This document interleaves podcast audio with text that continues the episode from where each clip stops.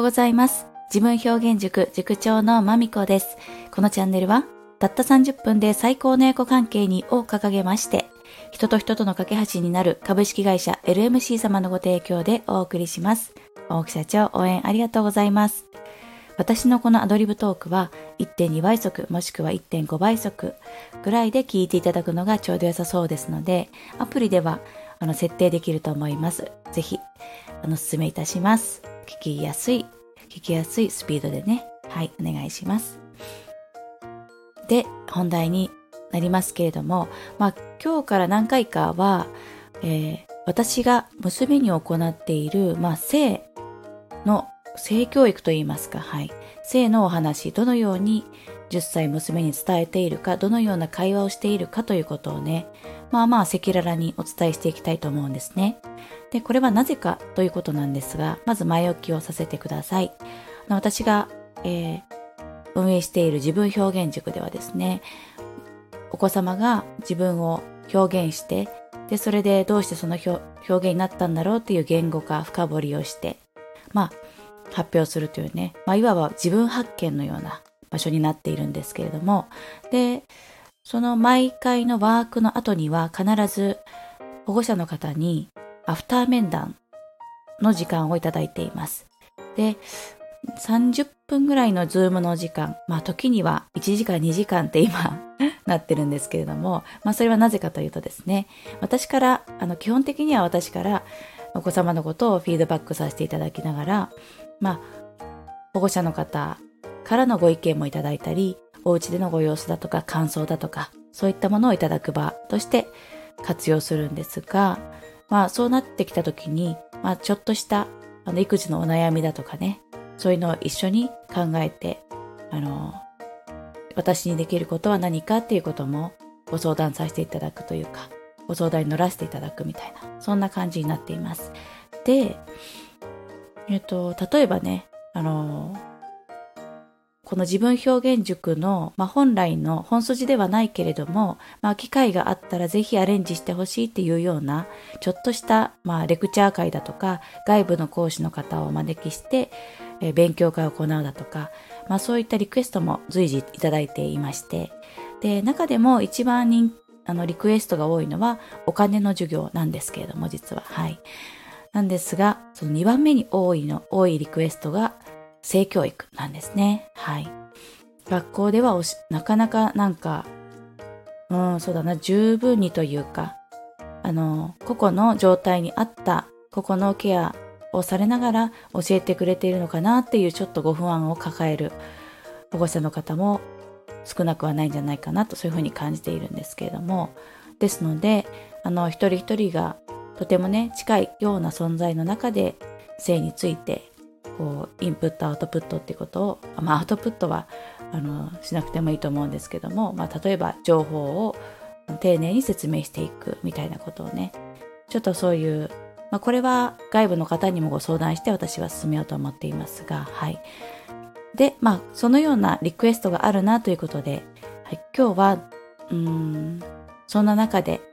あのとてもね個人的にじゃあ私という人は子育ての中でどのように娘の成長とそして性についてのお話どのようにしてきたかっていうことをシェアしたいなと思った次第でございます。はい。前置きがもう4分でございますので そんな前置きをもとに今日はまずね、うーん、序章ですね。はい。私が娘に行っている性教育の第一歩は何であったかのお話です。まあこれはね、あるあるですよね。子供はどうやって作るのの質問です。はい。まあこの問いに、うん、この問いはですね、私が思うに、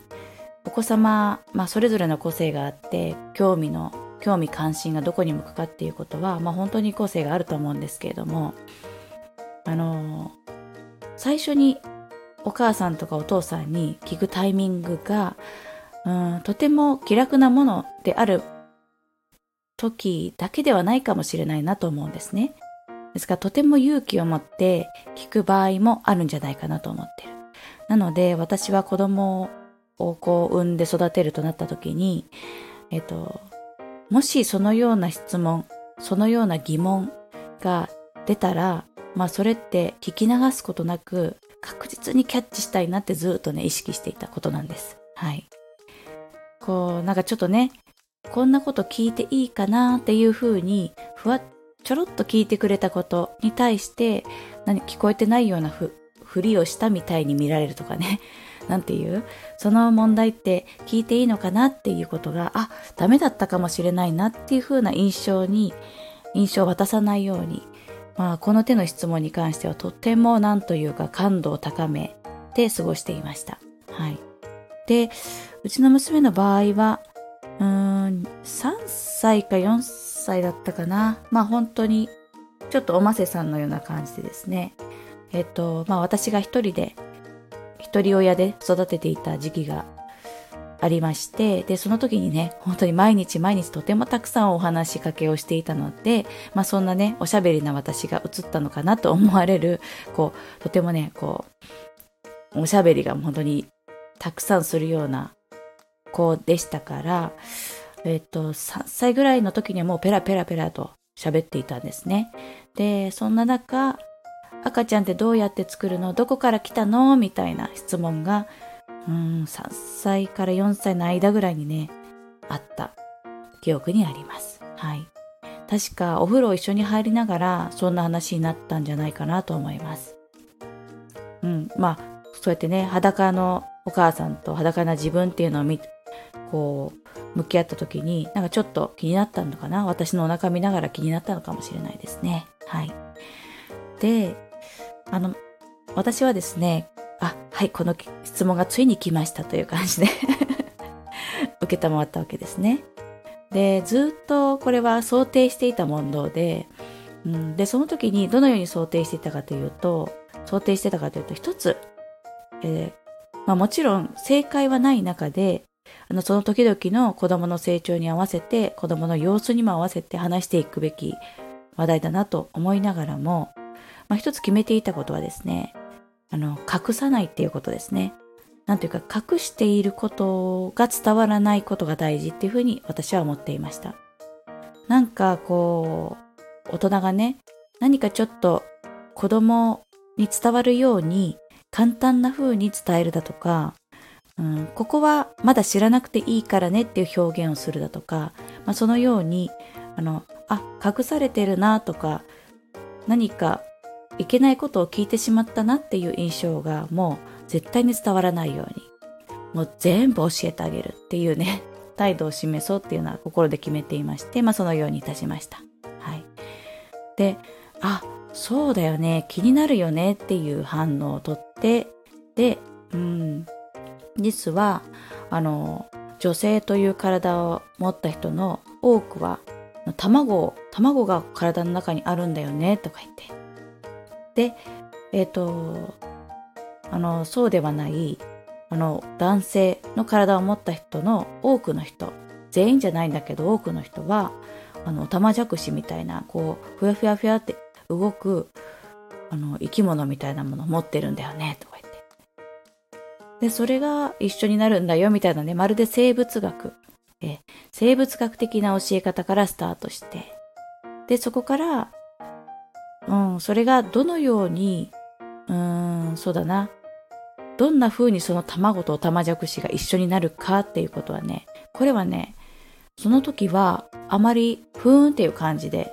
疑問にも思わないような、まあ本当に想像力がね、ある程度のところまでしかいかないので、へえ、そうなんだ、じゃあ、お父さん、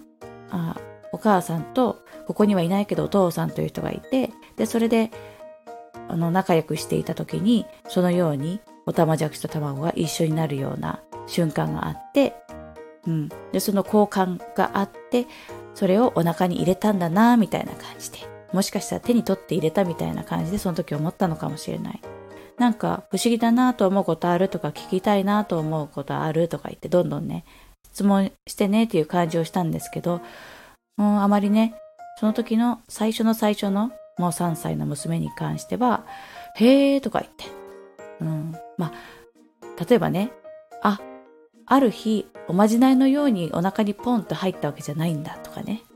おまじないのようにあ不思議な鳥が運んできたんじゃないんだみたいなそのレベルで理解をしてくれたっていうのを覚えています。そう体の中にあったものが結ばり合って、まあ、そうしたら人っていうのができるんだよねとか言って。うん。なんかわからなかったらどんどんどんどん聞いてねみたいな感じで。言ってなんとなくそうしたら娘は満足そうにしていたなとか